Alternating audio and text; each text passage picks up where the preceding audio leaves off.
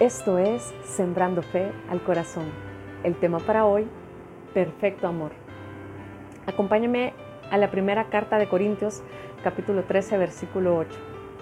Dice de la siguiente manera, la profecía, el hablar en idiomas desconocidos y el conocimiento especial se volverán inútiles, pero el amor durará para siempre.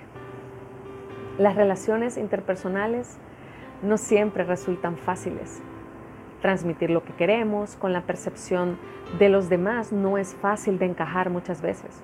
Nos cuesta expresarnos de maneras adecuadas.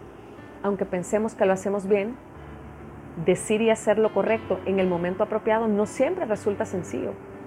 Y no se diga cuando se trata del amor hacia los demás, ya sea de padres a hijos, entre solteros o casados, amistades o aún desconocido nos cuesta expresar el amor de maneras adecuadas. Pero hay alguien que sí lo supo expresar y ha sido el mejor ejemplo de amor, que hasta este día ese amor se ha vuelto inigualable. Y Él es Jesús. Jesús nos mostró un amor perfecto. Él interactuó con todo tipo de personas. Personas que ante la sociedad eran señaladas o por las que nadie hubiera dado nada, pero tan imperfectas como tú o como yo. Y seamos realistas, en la actualidad no es muy diferente. Jesús mostró ese amor perfecto para con ellos, pero también por ti y por mí, al morir en la cruz. Su amor se convirtió en nuestra garantía nos lo dio desinteresadamente, lo soportó todo y su amor nunca deja de ser. Pablo describe el tipo de amor que debemos reflejar. Es un amor ágape, un amor divino, un amor que envuelve la voluntad más que las emociones. En el versículo 4 al 7 del mismo capítulo, Pablo dice, el amor es paciente y bondadoso. El amor no es celoso ni fanfarrón, ni orgulloso ni ofensivo. No exige que las cosas se hagan a su manera. No se irrita ni lleva un registro de las ofensas recibidas. No se alegra de las injusticias, sino que se alegra cuando la verdad triunfa. El amor nunca se da por vencido, jamás pierde la fe.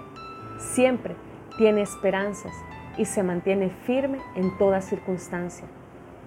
Ese amor, tú y yo solo podemos reflejarlo si nos mantenemos en una relación íntima con el Señor, con su palabra, y nuestra mente y nuestro corazón se impregne verdaderamente de Él, que conozcamos verdaderamente ese amor que Jesús tiene para nosotros, para que podamos reflejarlos a otros. Me encantó esta frase. Mira lo que dice. Para mostrar su amor, Jesús murió por nosotros para mostrar nuestro amor, nosotros vivimos para Él. Quiero cerrar con esta porción en Primera de Juan, capítulo 4, versículos del 16 al 17. Nosotros sabemos cuánto nos ama Dios y hemos puesto nuestra confianza en su amor. Dios es amor y todos los que viven en amor viven en Dios y Dios vive en ellos. Y al vivir en Dios, nuestro amor crece hasta hacerse perfecto. Por lo tanto, no tendremos temor en el día del juicio, sino que podremos estar ante Dios con confianza, porque vivimos como vivió Jesús en este mundo. Asegúrate de conocer el amor de Jesús, pero también de reflejar ese amor perfecto a otros, a otros que quizás son menospreciados, a otros por los que nadie daría nada, refleja a Cristo y brinda ese mismo amor que Él te da. Que Dios te bendiga. Esto ha sido Sembrando Fe al Corazón.